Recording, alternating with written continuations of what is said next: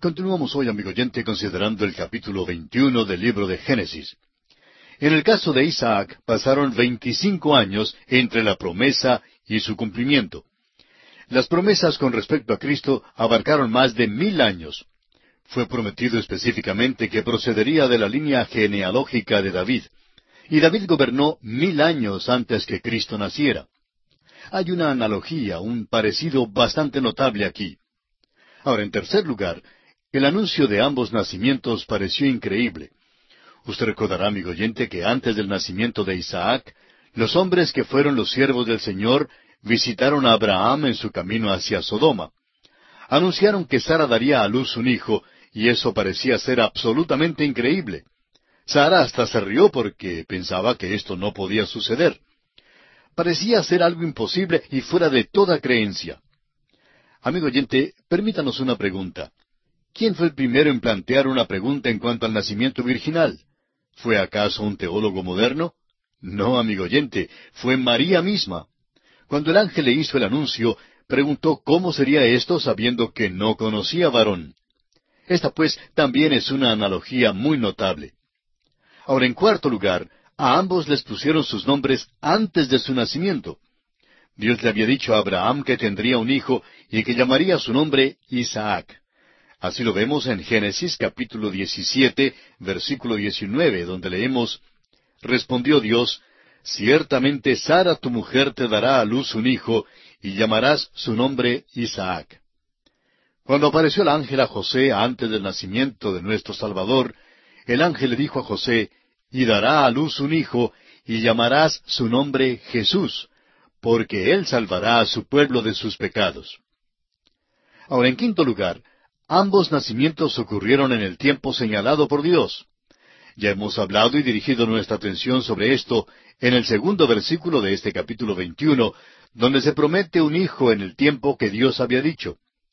También leemos en Gálatas capítulo cuatro versículo cuatro que cuando vino el cumplimiento del tiempo, Dios envió a su Hijo nacido de mujer. En sexto lugar, notamos que ambos nacimientos son milagrosos y no hay necesidad de entrar en muchos detalles en cuanto a esto. Abraham tenía cien años y Sara noventa años cuando nació Isaac. Ningún hombre tuvo tampoco parte en el nacimiento virginal de Cristo, y eso, con toda certeza, es milagroso. En séptimo lugar, ambos hijos constituyeron motivo de alegría especial para su padre.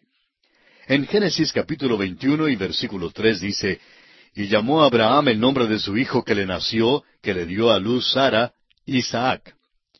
Este era el nombre que le fue dicho a Abraham en el tiempo cuando Dios le hizo el anuncio. Recuerde usted que Abraham se había reído por sentir una alegría única de que iba a tener un hijo. Ahora Dios el Padre, refiriéndose al Señor Jesucristo, habló de los cielos diciendo, Este es mi Hijo amado, en el cual tengo complacencia. En octavo lugar, notamos que ambos hijos fueron obedientes al Padre aún hasta la muerte.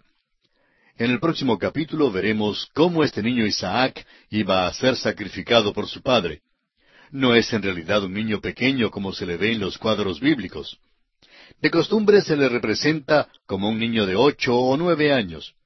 Pero en realidad tenía como treinta y tres años cuando tuvo lugar este incidente. Y fue obediente a su padre aún hasta la muerte. Lo que es verdad en cuanto a Isaac, lo es también en cuanto al Señor Jesucristo.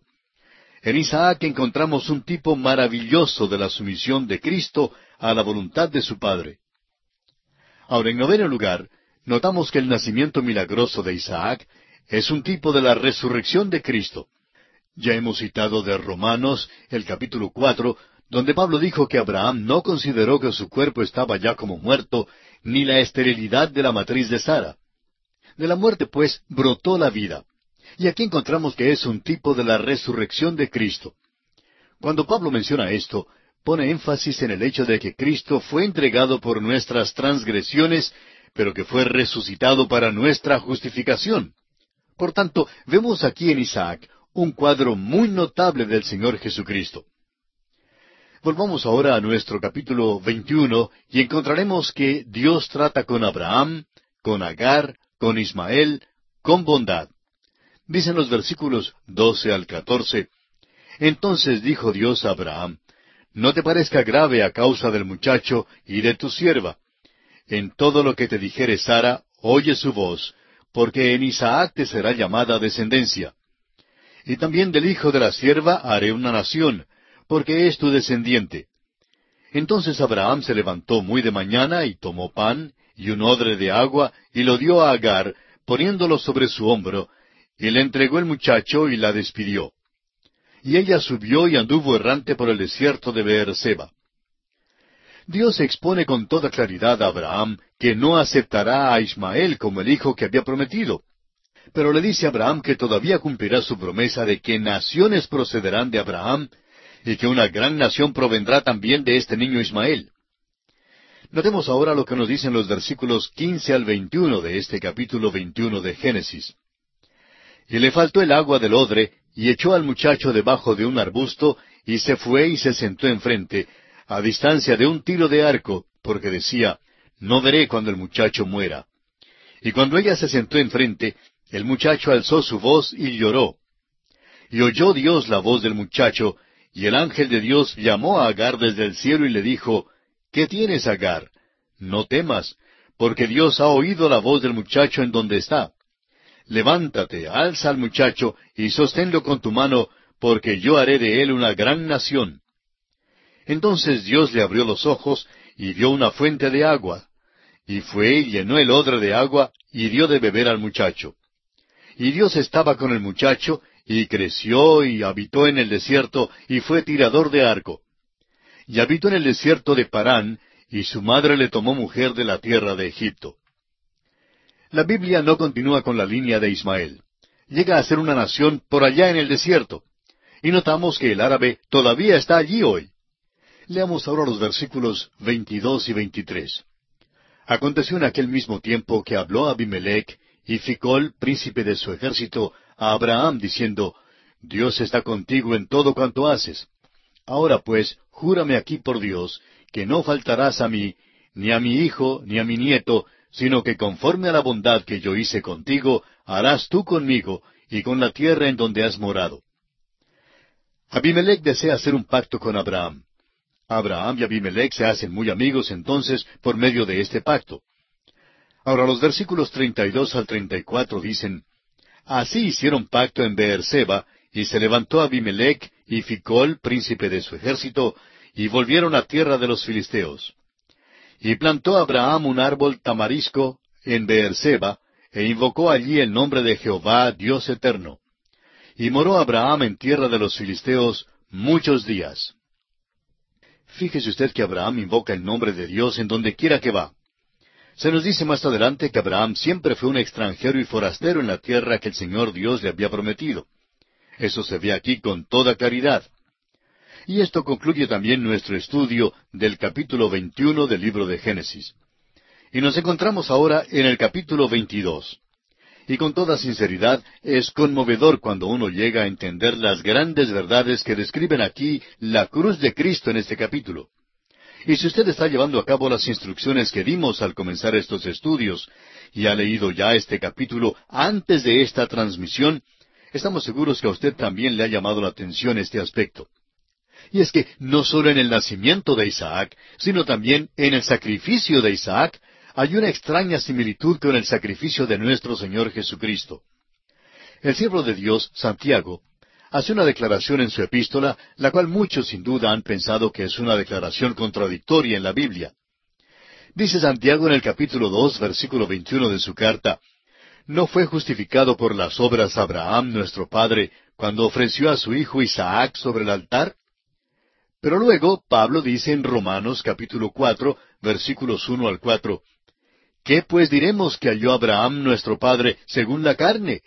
Porque si Abraham fue justificado por las obras, tiene de qué gloriarse, pero no para con Dios. Porque ¿qué dice la Escritura? Creyó Abraham a Dios y le fue contado por justicia. Pero al que obra no se le cuenta el salario como gracia, sino como deuda. Ahora, ¿cuál de los dos tiene razón? Bueno, la respuesta es que ambos tienen razón necesitamos notar que ambos hablan de la misma cosa. Santiago no habla acerca de las obras de la ley, sino de las obras de la fe. Pero Pablo está hablando acerca de la justificación delante de Dios. Pablo está citando el capítulo quince de Génesis, cuando Abraham comenzaba su andar por la fe. Solo Dios conocía su corazón. Dios vio que Abraham creyó en él, y Dios le contó esto por justicia. Pero luego vemos que este hombre falló muchas veces, y pensamos que sus vecinos no creyeron que era justo porque conocían sus fallas. Ahora llega el día cuando este hombre lleva a su hijo para ser ofrecido sobre el altar. Aún los filisteos empedernidos tendrían que decir que las obras de este hombre muestran que cree lo que Dios le dice. Por tanto, Santiago dice que Abraham fue justificado por sus obras. ¿Cuándo? Cuando ofreció a Isaac. ¿Ofreció Abraham a Isaac de veras sobre el altar? Claro que no. Pero estaba decidido, estaba resuelto a ofrecerlo. El mismo hecho de que estuvo dispuesto a ofrecer a Isaac es la obra de la cual habla Santiago. Revela que tenía las obras de la fe. Santiago, pues, hace énfasis sobre las obras de la fe como están mostradas aquí en el capítulo 22 de Génesis. Pablo, por su parte, está hablando acerca de la fe en el corazón, la cual Abraham tenía allá en el capítulo 15 de Génesis. Encontramos, pues, en este capítulo 22 que Dios ordena a Abraham que ofrezca a Isaac sobre el altar, pero que asimismo le detiene cuando ve la obediencia de Abraham. Luego Dios confirma su pacto con Abraham. Leamos los versículos uno y dos del capítulo veintidós de Génesis. Aconteció después de estas cosas que probó Dios a Abraham y le dijo, Abraham, y él respondió, heme aquí. Y dijo, Toma ahora tu hijo, tu único, Isaac, a quien amas, y vete a tierra de Moria, y ofrécelo allí en holocausto sobre uno de los montes que yo te diré. La frase probó Dios a Abraham, en el versículo uno, se ha traducido en algunas versiones como tentó Dios a Abraham. El uso de la palabra tentó es un poquito fuerte. En realidad la palabra significa probó, como la tenemos aquí en la versión Reina Valera. Santiago explica con claridad que Dios nunca tienta a nadie con el mal. Dios tienta a los hombres en el sentido de probar su fe, y lo que hace aquí es probar a Abraham le está pidiendo que haga algo que es muy extraño. Ahora vamos a ver en el primer versículo del capítulo siguiente, el capítulo 23, que Sara tenía ciento veintisiete años. De modo que vemos que en este tiempo Isaac no era ya más un niñito. Sara tenía noventa años cuando le nació Isaac. Y el capítulo 23 empieza diciéndonos que tiene ciento veintisiete años. Por tanto, está bien asumir o pensar que Isaac había cumplido ya sus treinta años durante el tiempo del capítulo 22. Uno se da cuenta entonces del dolor que sería para Abraham llevar a este joven a ofrecerlo en sacrificio sobre el altar. Toma ahora tu hijo, dice Dios. Recuerde usted que el Señor Jesús está en posición de hijo en la Trinidad. Tu único. Al Señor Jesús se le llama también el Hijo unigénito del Padre. Tu único, Isaac, a quien amas. El Señor Jesús declaró que fue amado por el Padre. Es la creencia de muchos que Moria, esa parte en particular, es el lugar donde fue edificado el templo y es el lugar donde el Señor Jesús fue sacrificado, es decir, fuera de los muros de la ciudad. Algunas personas que han estado en Jerusalén dicen que creen que el Gólgota y el área del templo no están muy lejos el uno del otro, y que en realidad pertenecen al mismo cerro. Hay una cordillera que pasa por allí. No es tan notoria porque han abierto una calle en una carretera vieja de tiempos pasados, pero parece que esa cordillera era Moria.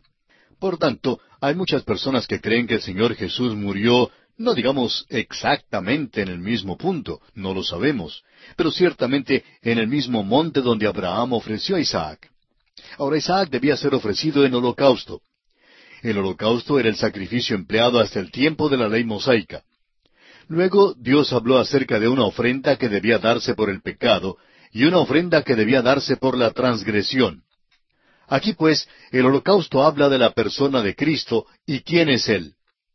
Todo este episodio hace surgir una pregunta natural. ¿No es malo ofrecer el sacrificio humano? Claro que es moralmente malo. Opinamos que si usted se hubiera encontrado con Abraham en aquel día y le hubiera preguntado a dónde iba, él le habría contestado que iba a sacrificar a Isaac. Luego, si le hubiera preguntado que si no sabía que era malo, le habría dicho, sí, me han enseñado que es malo. Sé que las naciones paganas en derredor, los filisteos, ofrecen a Moloch, todas ofrecen el sacrificio humano, pero me han enseñado que es malo. Luego, si le hubiera preguntado a usted por qué lo hacía de todos modos, estamos seguros que le hubiera contestado, todo lo que yo sé es que Dios me ordenó hacerlo. No lo comprendo, pero he estado caminando con Él por unos veinticinco años y nunca me ha faltado. Nunca me ha ordenado hacer lo que no es lo mejor. No comprendo la orden que me ha dado, pero creo que si obedezco a Dios hasta lo último, Él levantará a Isaac de la muerte. Y creo que eso es lo que hará. Leamos ahora los versículos tres al cinco de este capítulo veintidós. Y Abraham se levantó muy de mañana, y enalbardó su asno, y tomó consigo dos siervos suyos, y a Isaac su hijo, y cortó leña para el holocausto, y se levantó, y fue al lugar que Dios le dijo. Al tercer día alzó Abraham sus ojos, y vio el lugar de lejos.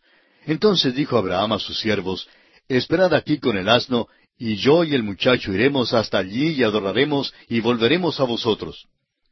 Vemos aquí que Abraham sale y lleva con él al joven lleva a Isaac y lleva también leña para el holocausto. Ahora notemos que transcurrieron tres días para llegar a ese punto y por tanto pueden ser tres días que Abraham recibió a Isaac como vivo de entre los muertos, por decirlo así. Esa es la manera como Abraham lo consideraba. Es como si Isaac hubiera sido levantado en el tercer día. Qué cuadro el que tenemos aquí, amigo oyente. Ahora tendrá lugar una transacción aquí entre el Padre y el Hijo, entre Abraham e Isaac. En realidad, lo mismo sucedió en la cruz. Dios excluyó al hombre en la cruz. En la hora de tinieblas, al pleno mediodía, el hombre fue excluido. La noche había llegado cuando ningún hombre podía trabajar, y durante aquellas últimas tres horas, la cruz llegó a ser un altar en el cual el Cordero de Dios, que quita el pecado del mundo, fue ofrecido. La transacción fue hecha entre el Padre y el Hijo en la cruz, y el hombre quedó fuera sin participación alguna. Tenemos el mismo cuadro aquí con Isaac y Abraham. Leamos los versículos seis y siete. Y tomó Abraham la leña del holocausto y la puso sobre Isaac su hijo, y él tomó en su mano el fuego y el cuchillo, y fueron ambos juntos. Entonces habló Isaac a Abraham su padre y dijo, Padre mío, y él respondió, Heme aquí mi hijo. Y él dijo, He aquí el fuego y la leña, mas ¿dónde está el cordero para el holocausto? Isaac llevaba la leña para el sacrificio. Ahora recuerde usted que Cristo llevó su propia cruz. El fuego habla del juicio y el cuchillo habla de la ejecución del juicio, el sacrificio. Muchos dirán que, a propósito de esto, un carnero estaba trabado en un zarzal por sus cuernos y que Abraham lo tomó y lo ofreció. Eso es verdad, eso es exactamente lo que sucedió. Permítanos leer ahora el versículo trece. Entonces alzó Abraham sus ojos y miró, y he aquí a sus espaldas un carnero trabado en un zarzal por sus cuernos. Y fue Abraham y tomó el carnero, y lo ofreció en holocausto en lugar de su hijo. Abraham dijo que Dios mismo se proveería de cordero, pero no había cordero allí. Fue un carnero el que se trabó, y eso constituye una distinción. El Cordero no fue provisto hasta dos mil años después, cuando Juan el Bautista señaló a Jesucristo y le identificó diciendo, He aquí el Cordero de Dios que quita el pecado del mundo. Volvamos ahora al versículo ocho de este capítulo veintidós de Génesis, donde dice, Y respondió Abraham, Dios se proveerá de cordero para el holocausto, hijo mío. E iban juntos.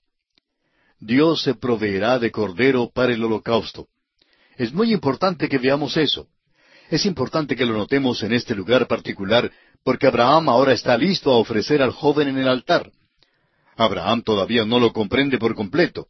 Dice el versículo nueve, Y cuando llegaron al lugar que Dios le había dicho, edificó allí Abraham un altar, y compuso la leña, y ató a Isaac su hijo, y lo puso en el altar sobre la leña.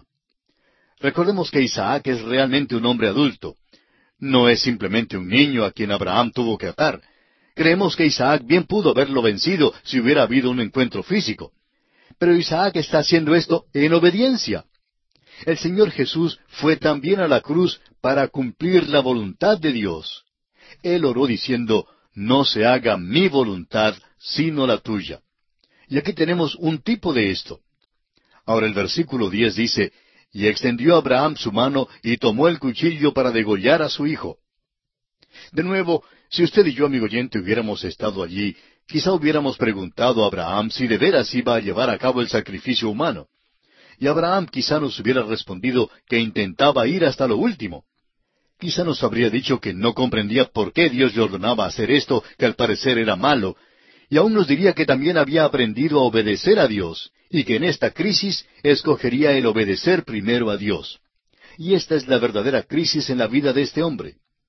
Hemos estudiado las crisis en la vida de este hombre Abraham. Dios ha hecho pasar a este hombre por un ejercicio verdadero del alma, por un esfuerzo fuerte del corazón. En primer lugar, le llama a dejar a todos sus parientes en Ur de los Caldeos. Dejar al grupo entero fue una prueba verdadera para Abraham. No hizo muy bien en el principio. Luego vino la prueba de su sobrino Lot. ¿Amaba a Lot o no le habría llevado con él? Llegó el tiempo cuando tuvo que separarse de Lot, cuando Lot entonces se fue hacia Sodoma. Luego encontramos que atravesó por la prueba con Ismael.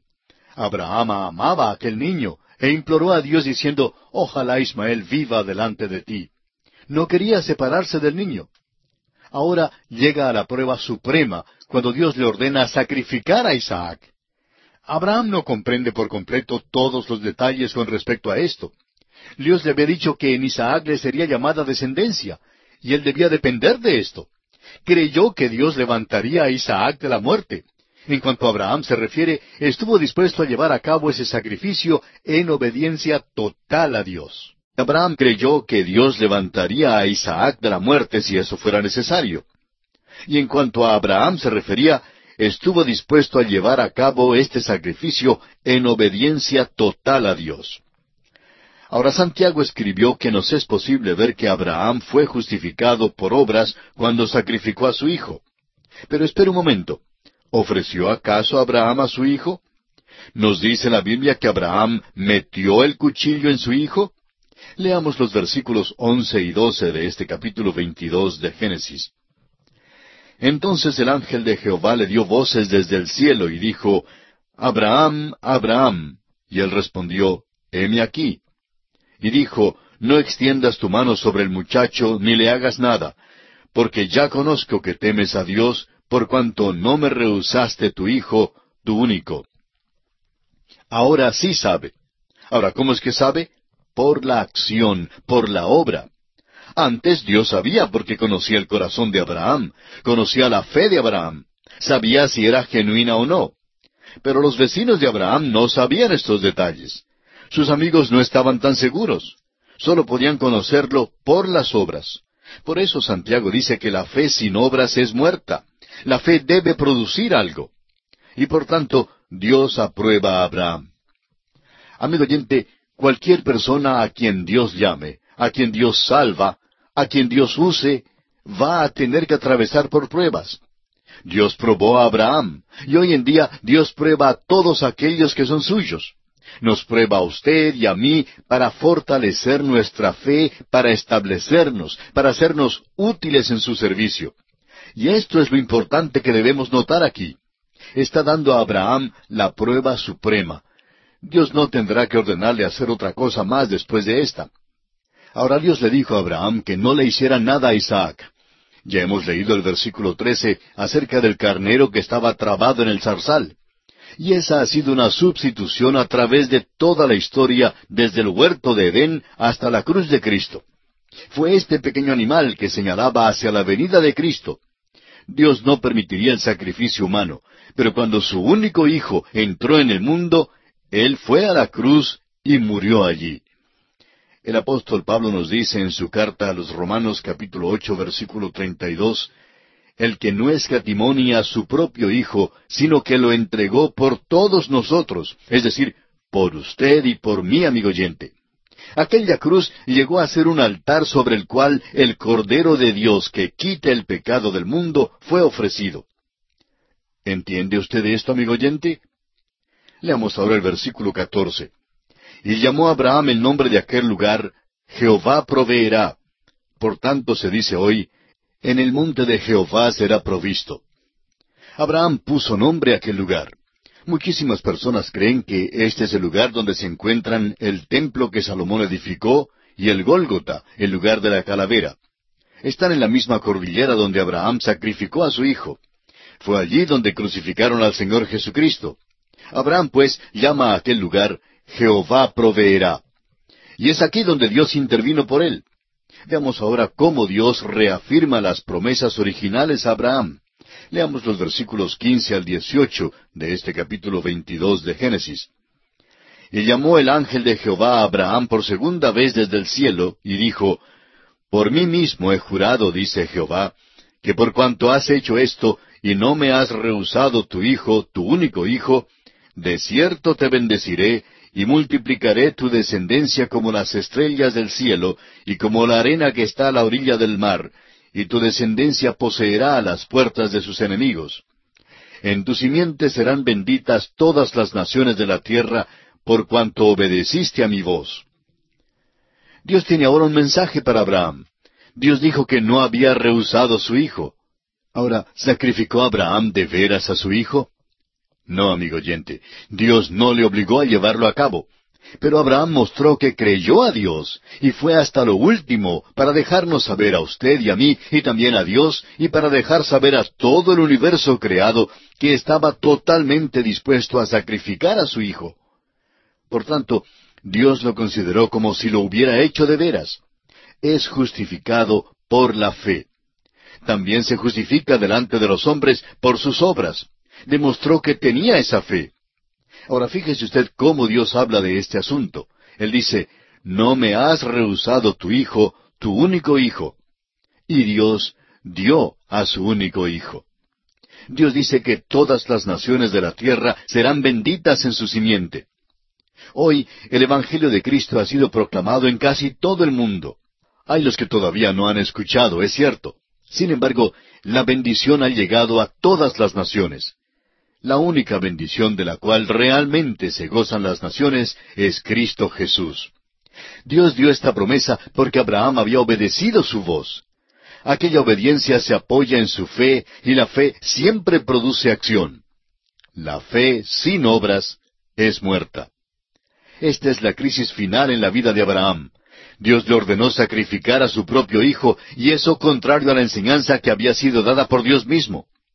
Lo importante es que ahora Dios clarifica que habrá de ser un hombre que habrá de ponerse en la brecha. Habrá de ser un hombre que será capaz de ser el salvador de la raza, si es que alguien de la raza de los hombres ha de ser salvo. Esa es la gran lección que nos es dada aquí en esta historia. Dios no dejó a Abraham llevar a cabo el sacrificio humano porque eso era malo. Dios escatimó, es decir, Dios salvó al hijo de Abraham. En cambio, Dios no escatimó a su propio Hijo, sino que lo entregó por todos nosotros. Dios proveyó un carnero para el sacrificio de Abraham, pero dos mil años después, Dios proveyó el Cordero de Dios para ser sacrificado por usted y por mí, amigo oyente. Ahora, cuando Dios promete que en tu simiente serán benditas todas las naciones de la tierra, ¿de qué habla? ¿De cuál simiente? Bueno, el apóstol Pablo lo interpreta de esta manera. En el capítulo tres, versículo dieciséis de su epístola a los Gálatas dice, Ahora bien, a Abraham fueron hechas las promesas y a su simiente. No dice y a las simientes, como si hablase de muchos, sino como de uno, y a tu simiente, la cual es Cristo. ¿Se da usted cuenta, amigo oyente? La Biblia tiene su propia interpretación de esto. El apóstol Pablo dice también en Gálatas capítulo tres versículos ocho y nueve, y la Escritura, previendo que Dios había de justificar por la fe a los gentiles, dio de antemano la buena nueva a Abraham, diciendo, En ti serán benditas todas las naciones.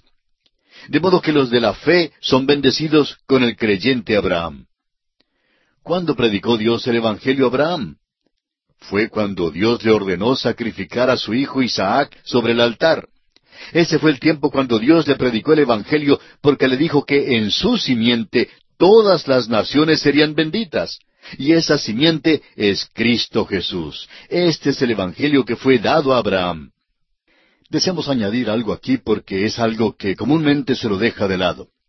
Muchas veces asumimos o pensamos que Abraham, Isaac y Jacob y todos aquellos santos del Antiguo Testamento eran grandes hombres, pero que no eran tan inteligentes como somos nosotros. Asumimos que no sabían tanto como nosotros sabemos. Pues opinamos que Abraham sabía muchísimo más acerca de la venida de Cristo y del Evangelio que lo que usted y yo le atribuimos.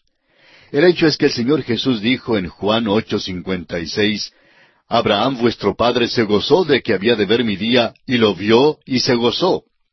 De modo que debe haber sido muchísimo más lo que él sabía que lo que le atribuimos hoy día.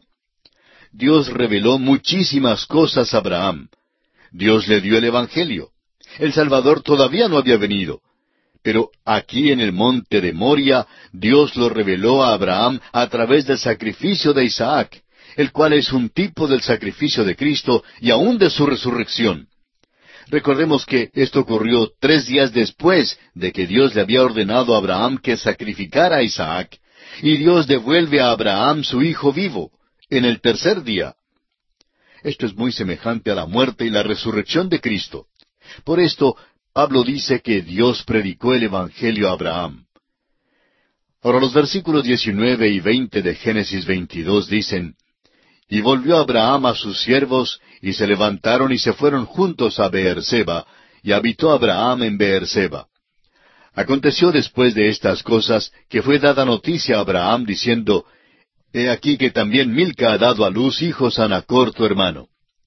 Encontramos aquí algunos detalles menores en cuanto a la familia de Abraham. No vamos a entrar en estos detalles aquí, pero Abraham había dejado a sus parientes allá en la tierra de Harán, y esta es simplemente una información en cuanto a aquella familia. Esta línea no es la que se va a seguir en la escritura, pero se cruzará más adelante con la línea de Abraham. Por eso es importante y se incluye aquí. Por otra parte, notará usted que los demás versículos de este capítulo constituyen lo que pudiéramos llamar un pequeño ejercicio en la pronunciación de los nombres. Por eso no vamos a considerarlos en detalle. Y entramos así al capítulo 23 de Génesis. Este capítulo nos cuenta de la muerte de Sara y de la compra de Abraham de una cueva para sepultarla. Esa es la cueva de Macpela. Génesis capítulo 23 versículos 1 y 2 dicen lo siguiente fue la vida de Sara ciento veintisiete años. Tantos fueron los años de la vida de Sara. Y murió Sara en Kiriat Arba, que es Hebrón, en la tierra de Canaán. Y vino Abraham a hacer duelo por Sara y a llorarla. Sara tenía ciento veintisiete años cuando murió. Ahora siendo que tenía noventa años cuando nació Isaac, Isaac debió entonces tener treinta y siete años cuando murió su madre. Suponemos que esto sucedió algunos pocos años después del incidente del sacrificio de Isaac. Sara murió en Kiriat Arba, que es Hebrón, en la tierra de Canaán. Fijémonos que Abraham tuvo que comprar una cueva para enterrar a sus muertos en la misma tierra que Dios le había dado. Ahora, ¿por qué no llevó a Sara a otro lugar para sepultarla? Bueno, es porque la esperanza que tienen se halla en la tierra, y esa es su esperanza del futuro. Los arreglos para un funeral no tienen tanto interés. Pueden ser hasta un poco enfermizos para algunos, pero es muy interesante ver la verdad que se nos enseña aquí. Leamos ahora los versículos tres al seis. Y se levantó Abraham de delante de su muerta, y habló a los hijos de Ed, diciendo, Extranjero y forastero soy entre vosotros, dadme propiedad para sepultura entre vosotros, y sepultaré mi muerta de delante de mí. Y respondieron los hijos de Ed a Abraham y le dijeron, Óyenos, Señor nuestro. Eres un príncipe de Dios entre nosotros. En lo mejor de nuestros sepulcros, sepulta a tu muerta. Ninguno de nosotros te negará su sepulcro, ni te impedirá que entierres tu muerta. Abraham se llama a sí mismo extranjero y forastero, aun estando en la tierra que Dios le había prometido dar. Los hijos de Ed que vivían en esta tierra le hicieron una oferta muy generosa le permitieron escoger el sitio de sepultura en cualquiera de sus sepulcros. Y se alegraban muchísimo de tenerlo allí porque Abraham había causado buena impresión. Fue un príncipe poderoso y su influencia había contado para algo. Los versículos siete al nueve dicen, Y Abraham se levantó y se inclinó al pueblo de aquella tierra, a los hijos de Ed, y habló con ellos diciendo, Si tenéis voluntad de que yo sepulte mi muerta de delante de mí, oídme e interceded por mí con Efrón, hijo de Soar, para que me dé la cueva de Macpela, que tiene al extremo de su heredad, que por su justo precio me la dé para posesión de sepultura en medio de vosotros. La cueva de Macpela era el lugar que Abraham deseaba tener, pero lo quería comprar. No quería que nada fuera regalado. En otras palabras, hasta cuando Dios le diera aquella tierra, él compraría lo que necesitaba y lo que deseaba tener. Aquí pues realmente compra la propiedad para sepultura. Ahora preguntamos una vez más, ¿por qué no llevó a Sara a otro lugar para su sepultura? Bueno, la enterró allí porque allí es la tierra, y allí quedaba la esperanza del futuro. Vamos a ver, amigo oyente, al recorrer la Biblia entera, que hay dos grandes esperanzas y que Dios tiene dos grandes propósitos. Tiene un propósito terrenal y otro celestial. Dios tiene un propósito terrenal, es decir, esta tierra en la cual usted y yo vivimos pasará a la eternidad. Habrá nuevos cielos y una nueva tierra, pero habrá tierra. Y estará habitada por toda la eternidad. Esa es la promesa que Dios dio a Abraham y a los que le siguen. Esta tierra en la cual usted y yo vivimos, amigo oyente, quedará completamente nueva cuando Dios concluya su programa que tiene en la actualidad. Dios tiene la intención de entregarla completamente nueva para que los nuevos cielos y la nueva tierra pasen a la eternidad y haya personas que la habiten. Esa era la esperanza de Abraham. Abraham quería ser sepultado en aquella tierra para que cuando llegara la resurrección, él y Sara fueran levantados en aquella tierra. Abraham no sabía cuántos le iban a seguir, pero serán levantados literalmente millones de la muerte, y esa era su esperanza es una esperanza terrenal y se realizará. Cuando nuestro Señor estaba en el aposento alto con los discípulos, quienes habían sido educados en el Antiguo Testamento y por tanto tenían la esperanza del Antiguo Testamento, les dijo, según Juan 14, 1 a 3, No se turbe vuestro corazón, creéis en Dios, creed también en mí. En la casa de mi Padre muchas moradas hay. Si así no fuera, yo os lo hubiera dicho Voy pues a preparar lugar para vosotros. Y si me fuere y os preparare lugar, vendré otra vez y os tomaré a mí mismo, para que donde yo estoy, vosotros también estéis. Esa es la nueva Jerusalén. Es algo que está preparando hoy y es el lugar a donde irá la iglesia. Será la morada eternal de la iglesia. Esto fue algo nuevo para los discípulos y tememos que vaya a ser algo nuevo para muchos cristianos hoy en día. Dios nunca le dijo a Abraham que le iba a cambiar de la tierra al cielo. Le dijo que le iba a dar la tierra. Abraham creyó a Dios y por eso quiere enterrar a Sara en aquella tierra. Es el lugar para la sepultura de los muertos y él también intenta ser sepultado allí. Y está sepultado allí, en Hebrón. En ese sitio hoy día hay una mezquita musulmana. Y a todas las personas que visitan esa mezquita les advierten que tengan mucho cuidado en Hebrón, porque existe mucho antagonismo que se muestra a los turistas y casi a todas las personas que no son de esos lugares. Por supuesto que dejan entrar a los turistas en la mezquita, porque tienen que pagar por la entrada. Bueno, se dice que la persona entra y mira por un orificio en el piso y ve la cueva. Sara y Abraham e Isaac y Rebeca y Jacob se supone que están allí. Raquel fue sepultada en Belén. Todas estas personas fueron enterradas en aquella tierra, tenían una esperanza de ser levantados de la muerte en esa tierra. Tenían una esperanza terrenal. Pero nuestra esperanza es celestial. Esperamos que esto sea bien claro para usted, de manera que usted pueda entender por qué esta sepultura era tan importante para Abraham en este tiempo en particular. Abraham, pues, debe hacer un convenio para comprar la cueva. Y fíjese usted en la transacción que hace. Leamos los versículos diez y once de Génesis 23. Este Efrón estaba entre los hijos de Et, y respondió Efrón Eteo a Abraham en presencia de los hijos de Et, de todos los que entraban por la puerta de su ciudad, diciendo, No, señor mío, óyeme, te doy la heredad, y te doy también la cueva que está en ella. En presencia de los hijos de mi pueblo te la doy, sepulta tu muerta.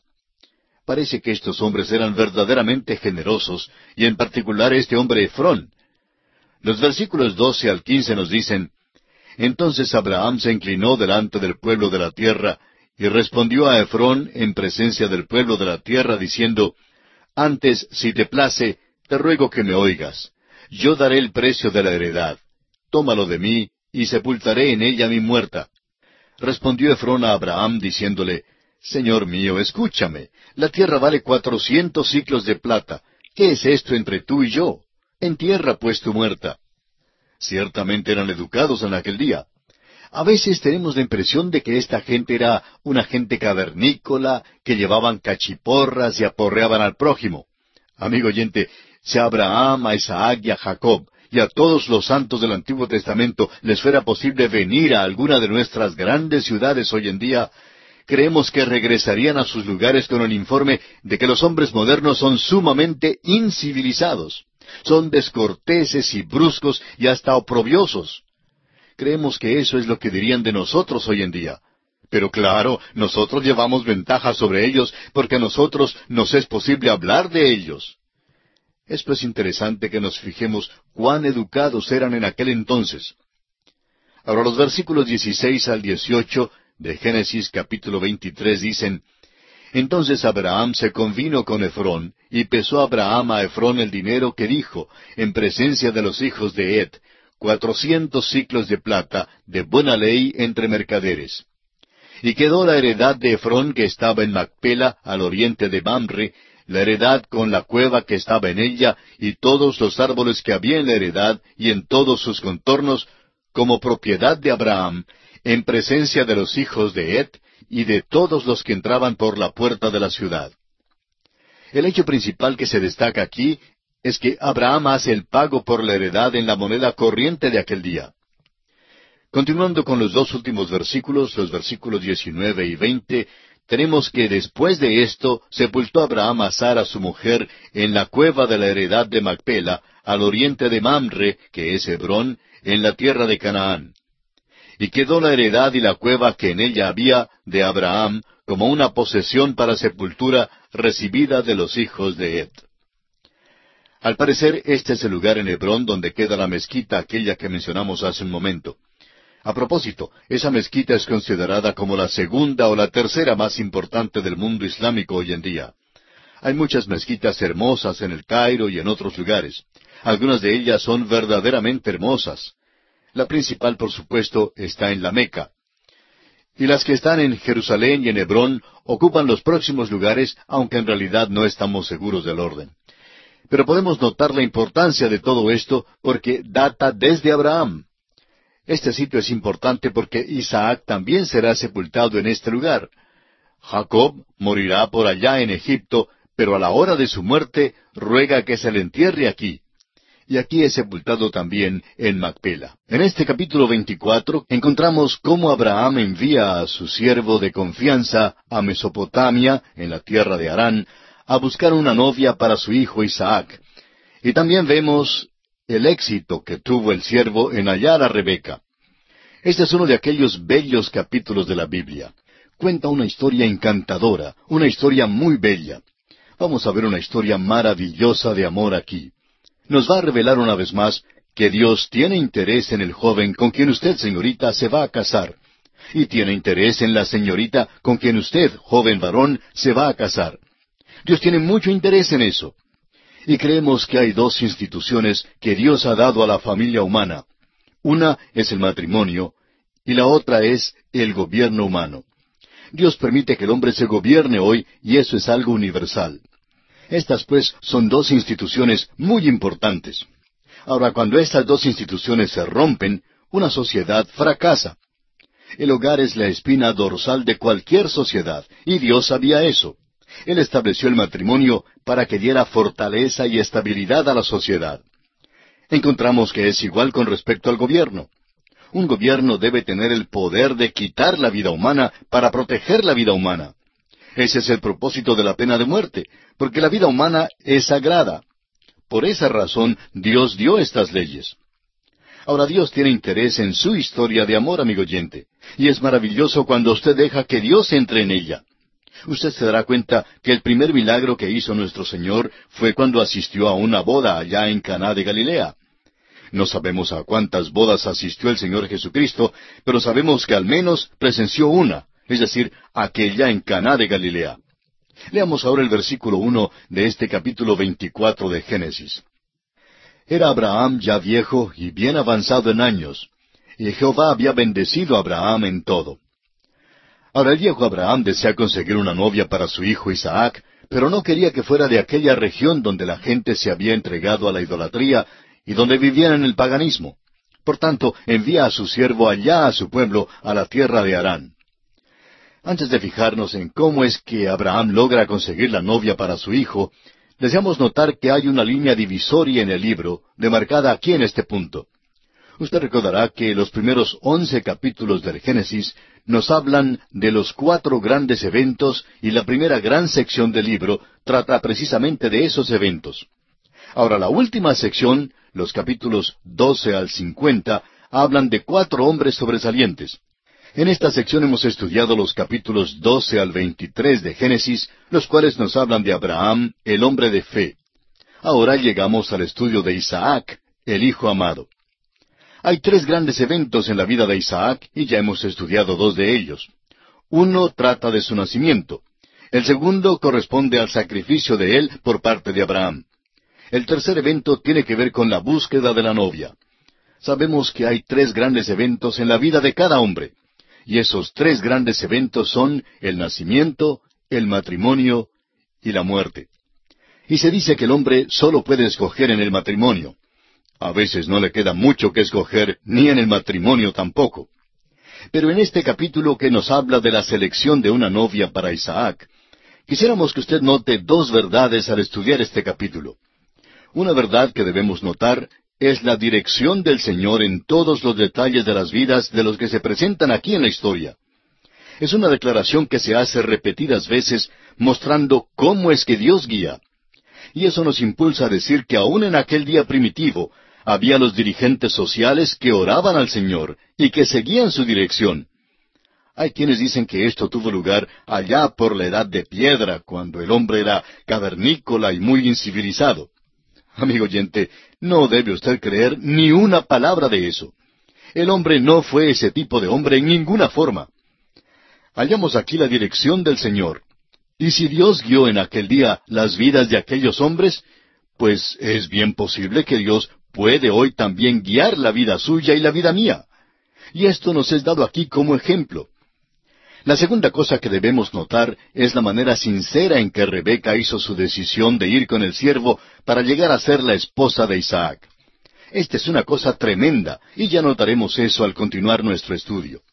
Leamos ahora los versículos dos y tres de este capítulo veinticuatro de Génesis. Y dijo Abraham a un criado suyo, el más viejo de su casa, que era el que gobernaba en todo lo que tenía, pon ahora tu mano debajo de mi muslo, y te juramentaré por Jehová, Dios de los cielos y Dios de la tierra, que no tomarás para mi hijo mujer de las hijas de los cananeos, entre los cuales yo habito. Esa era la manera en que los hombres juraban en aquel día.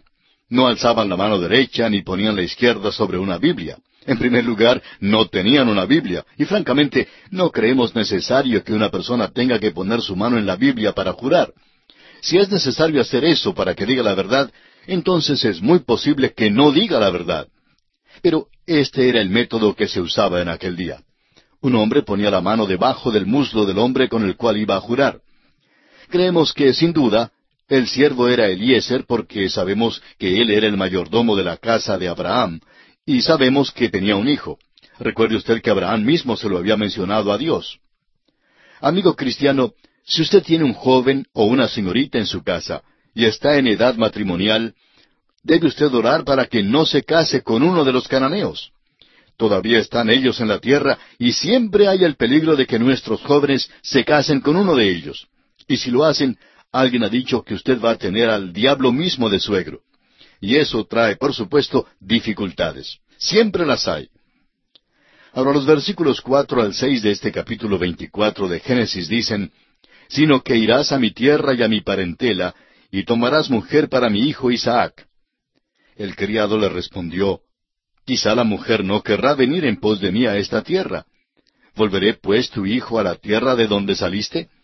Y Abraham le dijo, Guárdate que no vuelvas a mi hijo allá. El siervo le pregunta a Abraham si debe regresar por Isaac para llevarlo a la tierra en caso de que no le sea posible a él conseguir que la señorita le acompañe de vuelta. Abraham le dice que nunca debe llevar a Isaac allá. Este es el lugar donde Dios quiere que Abraham e Isaac estén y no quiere que regresen a aquella tierra bajo ninguna circunstancia. Y es muy importante que veamos esto. El versículo siete nos dice, Jehová Dios de los cielos, que me tomó de la casa de mi padre y de la tierra de mi parentela, y me habló y me juró diciendo, A tu descendencia daré esta tierra, Él enviará su ángel delante de ti, y tú traerás de allá mujer para mi hijo.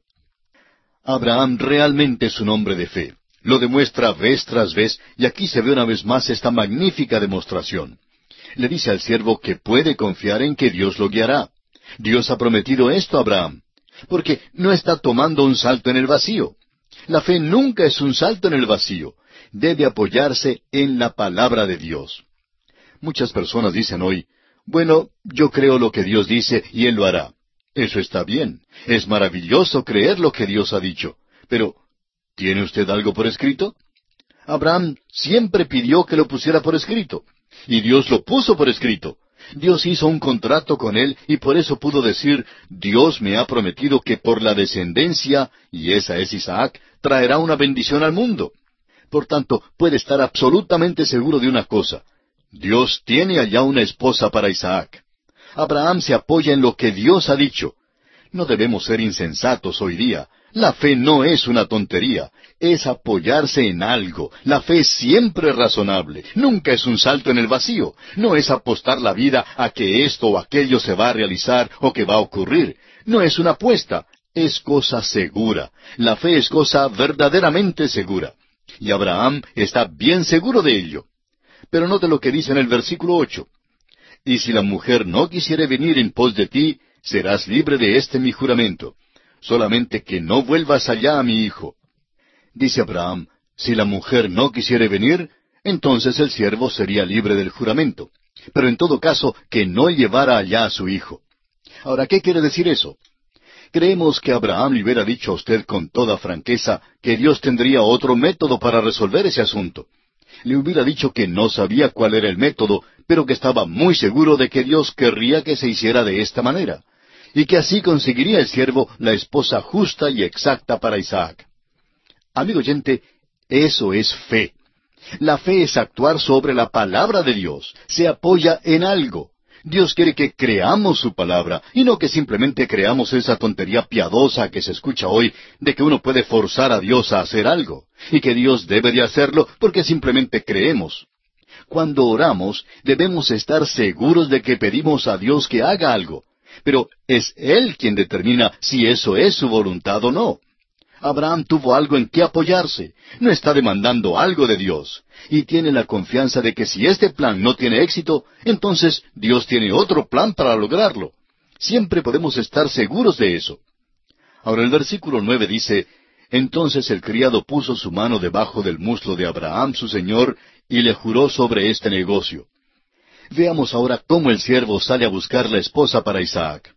El versículo diez dice, Y el criado tomó diez camellos de los camellos de su señor, y se fue, tomando toda clase de regalos escogidos de su señor, y puesto en camino, llegó a Mesopotamia, a la ciudad de Nacor. Vamos a detenernos aquí para hacer un comentario. No fueron solo tres magos los que llegaron en tres camellos a Jerusalén cuando nació Jesús. Eso no habría de causar ninguna sensación en la ciudad. Creemos que había más bien trescientos sabios y sus camellos que llegaron. La escritura no nos da ningún número específico, por supuesto, ni hace mención del número de presentes. Simplemente declara que había tres clases de presentes, pero eso no lo limita a solo tres magos. Note usted aquí que cuando los siervos viajaban a Mesopotamia a buscar la esposa para Isaac, había diez camellos, lo que quiere decir que había diez siervos que viajaban. Esto pues fue un buen acompañamiento de siervos declara que tomó todos los bienes escogidos de su amo. Estaba encargado de todos los enseres y todas las posesiones de Abraham. Ahora los versículos once al catorce nos dicen, E hizo arrodillar los camellos fuera de la ciudad, junto a un pozo de agua, a la hora de la tarde, la hora en que salen las doncellas por agua.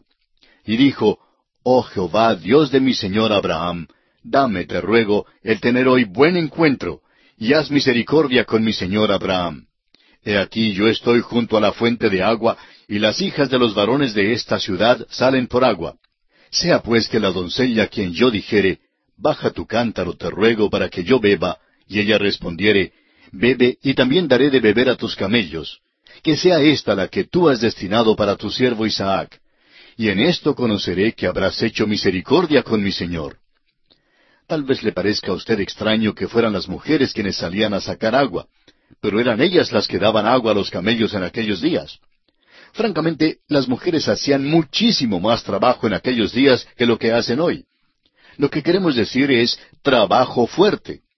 Las mujeres eran las que abrevaban el ganado y lo cuidaban. Y los hombres se encargaban de negociar, por supuesto, y hacían otros trabajos. No siempre haraganeaban de ninguna manera pero es interesante notar que era la costumbre de las mujeres salir por agua. Cuando llegaba un siervo, no era lo correcto, siendo él extranjero, que él diera de beber a los camellos delante de los que vivían en esa comunidad. Fíjese usted aquí cómo el siervo de Abraham depende de Dios. Abraham le ha encargado todo al siervo. Por tanto, el siervo ora a Dios. Le dice a Dios que él nunca sabría cuál señorita escoger de entre todas ellas. De modo que pide ayuda para escoger a la que Dios ya había escogido. En otras palabras, pide al Señor que le guíe para escoger bien. Va a pedirle a una de ellas que le dé un poquito de agua para tomar. Ahora, ¿a quién piensa usted que escogerá? Bueno, Eliezer es un hombre. Estamos seguros que escogerá la que mejor aspecto tenía entre ellas. Y usted puede estar seguro que Rebeca era muy hermosa. Debemos poner énfasis sobre esto hoy día. Los puritanos tenían la idea que la hermosura procedía del diablo. Ahora el diablo es hermoso porque la Biblia le llama un ángel de luz, pero no posee toda la hermosura. Después de todo, Dios es el Creador y nunca se ha visto una puesta del sol más bella, ni se ha contemplado una flor bonita que no proceda de las manos del Creador. Es Dios quien hace bellas a las mujeres, y no hay nada malo en ello. Por tanto, este hombre Eliezer escogerá la más bella, y sería un mal siervo si no lo hiciera. Estamos pues seguros que escogió la más bella que salió. Leamos ahora los versículos quince y dieciséis de este capítulo veinticuatro de Génesis. Y aconteció que antes que él acabase de hablar, he aquí Rebeca, que había nacido a Betuel, hija de Milca, mujer de Nacor, hermano de Abraham, la cual salía con su cántaro sobre su hombro. Y la doncella era de aspecto muy hermoso, virgen, a la que varón no había conocido, la cual descendió a la fuente y llenó su cántaro y se volvía. Aquí viene. Dijimos que era bella porque la palabra de Dios dice que era bella. No hay nada malo en eso. Nos resentimos del hecho de que la belleza se asocie con gran frecuencia con las actrices de cine. Creemos que el Señor debe tener algo de esa belleza. En primer lugar, porque Él la hizo, y no hay nada malo que Dios use una persona hermosa. Debemos orar para que Dios llame a los hombres y a las mujeres buenos mozos hoy día para su servicio. Rebeca no era simplemente una señorita ordinaria, era de aspecto muy hermoso, y bien pudo haber sido elegida reina en un concurso de belleza. Leamos ahora los versículos 17 al 20. Entonces el criado corrió hacia ella y dijo, Te ruego que me des a beber un poco de agua de tu cántaro. Ella respondió, Bebe, señor mío, y se dio prisa a bajar su cántaro sobre su mano y le dio a beber. Y cuando acabó de darle de beber, dijo, también para tus camellos sacaré agua hasta que acaben de beber. Y se dio prisa y vació su cántaro en la pila y corrió otra vez al pozo para sacar agua y sacó para todos sus camellos. Notemos aquí que la señorita no solo era bella, sino también muy cortés y educada. Estaba dispuesta a trabajar y a ser de ayuda. Recuerde que había diez camellos allí y los camellos beben mucha agua. Así es que debió haber trabajado bastante para dar de beber a diez camellos. Bien, leamos ahora los versículos 21 al 26 de Génesis capítulo 24. Y el hombre estaba maravillado de ella, callando para saber si Jehová había prosperado su viaje o no. Y cuando los camellos acabaron de beber, le dio el hombre un pendiente de oro que pesaba medio ciclo y dos brazaletes que pesaban diez. Y dijo, ¿De quién eres hija? Te ruego que me digas, ¿hay en casa de tu padre lugar donde posemos? Y ella respondió, Soy hija de Betuel, hijo de Milca, el cual ella dio a luz a Nacor. Y añadió, también hay en nuestra casa paja y mucho forraje y lugar para posar. El hombre entonces se inclinó y adoró a Jehová. Notemos que este siervo simplemente se para allí asombrado y se pregunta si esta es la señorita para Isaac y si Dios le está guiando o no. Y llega a la conclusión de que el Señor le está guiando. Cuando se entera de su familia y se da cuenta de que es la hija del hijo de Nacor y que Nacor es el hermano de Abraham, entonces ve la mano de Dios guiándole en todo. ¿Verdad que es maravilloso tener la guía y la dirección de Dios? Y el versículo 27 dice, y dijo, Bendito sea Jehová, Dios de mi amo Abraham, que no apartó de mi amo su misericordia y su verdad, guiándome Jehová en el camino a casa de los hermanos de mi amo. Amigo oyente, el Señor guía a los que se encuentran en su camino, es decir, a los que están en el camino de Dios. Desean ser guiados por el Señor y harán lo que Él quiere que hagan.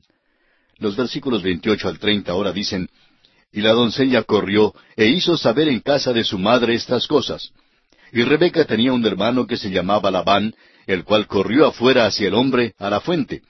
Y cuando vio el pendiente y los brazaletes en las manos de su hermana, que decía, Así me habló aquel hombre, vino a él. Y he aquí que estaba con los camellos junto a la fuente. Aquí se nos presenta al hermano Labán, el hermano de Rebeca, y más adelante este hermano será el tío Labán. Ahora prestémosle mucha atención a Labán, especialmente de aquí en adelante, porque notaremos que le impresionaron muchísimo las cosas materiales. Vamos a vigilarlo aquí y de aquí en adelante. Note usted que le impresionaron muchísimo las cosas materiales. El siervo simplemente esperaba allí en el pozo para ver si alguien salía para llevarlo a la casa de Rebeca. No sabía si era realmente bienvenido o no. Y créanos que cuando Labán vio aquellos anillos, sabía que éste era un huésped riquísimo y no estaba dispuesto a perder ningún negocio. Si usted lo duda, pregúntele a Jacob más tarde. Jacob sabía que el tío Labán era un verdadero negociante. El hecho es que fue un mejor negociante que Jacob. Por tanto, Labán aquí sale a dar la bienvenida al huésped rico. Notemos ahora que el siervo es convidado a la casa de Betuel, padre de Rebeca. Los versículos 31 y 32 nos dicen, Y le dijo, Ven bendito de Jehová, ¿por qué estás fuera? He preparado la casa y el lugar para los camellos. Entonces el hombre vino a casa, y Labán desató los camellos, y les dio paja y forraje, y agua para lavar los pies de él, y los pies de los hombres que con él venían. Notamos aquí que Labán reconoce el hecho de que hay un Dios vivo, un Creador, y bendice al siervo y le da la bienvenida. Notemos también una vez más la ceremonia de lavar los pies, y que había unos cuantos hombres con el siervo. Ahora le hospedan en grande a este hombre. El tío Labán atiende eso. Luego entramos en la historia dramática de cómo este siervo gana a Rebeca y le ruega acompañarlo a la casa de Abraham. Ahora el versículo 33 dice, Y le pusieron delante qué comer, mas él dijo, No comeré hasta que haya dicho mi mensaje. Y él le dijo, Habla. Se nos presenta aquí un tipo maravilloso de la relación entre Cristo y la Iglesia. Una de las figuras que se usa es que algún día la iglesia será la esposa de Cristo, y esa es la manera por la cual la iglesia es ganada hoy. El Padre y el Hijo han enviado al Espíritu Santo al mundo. El Espíritu Santo de Dios, como el siervo, ha de venir para hablar acerca de otro. Toma las cosas de Cristo y nos las revela. Como este siervo ha salido a buscar una esposa para Isaac, así el Espíritu de Dios está en el mundo para buscar una esposa para Cristo. Por eso, esta historia es muy dramática y maravillosa. No queremos perder nada de la emoción de ella. El siervo de Abraham dice que no puede comer hasta cuando haya contado su misión. Amigo oyente, el Espíritu Santo ha venido al mundo para contarnos de otro, y ese es su trabajo principal en cuanto a Dios. Sabemos que hay otros trabajos que son muy importantes, el trabajo de nuestro gobierno, el trabajo de publicar las noticias, las grandes corporaciones como las industrias de automóviles, aviones, etc. Todos estos son grandes trabajos y son importantes. Pero para ser francos, amigo oyente, esa no es la razón por la cual Dios continúa tratando con el mundo. No continúa tratando con el mundo por causa de la compañía Ford ni por causa del gobierno. Eso no es lo principal en el cielo y el mercado de valores no es de gran interés en el cielo. Lo principal en cuanto a Dios es proclamar el Evangelio. Este siervo ni quería comer antes de dar su mensaje. El Espíritu de Dios está aquí, amigo oyente, para darnos un mensaje. Ahora el versículo 34 dice, Entonces dijo, Yo soy criado de Abraham. Notemos que no da su propio nombre. Ahora el Señor Jesús dijo que cuando el Espíritu Santo viniera, no hablaría por su propia cuenta, sino que hablaría las cosas de Cristo y nos las revelaría a nosotros. A propósito, ¿cuál es el nombre del Espíritu Santo? No tiene nombre, ¿verdad? No viene para hablar de Él mismo, sino que viene para hablar de otro, y ese otro es Cristo Jesús.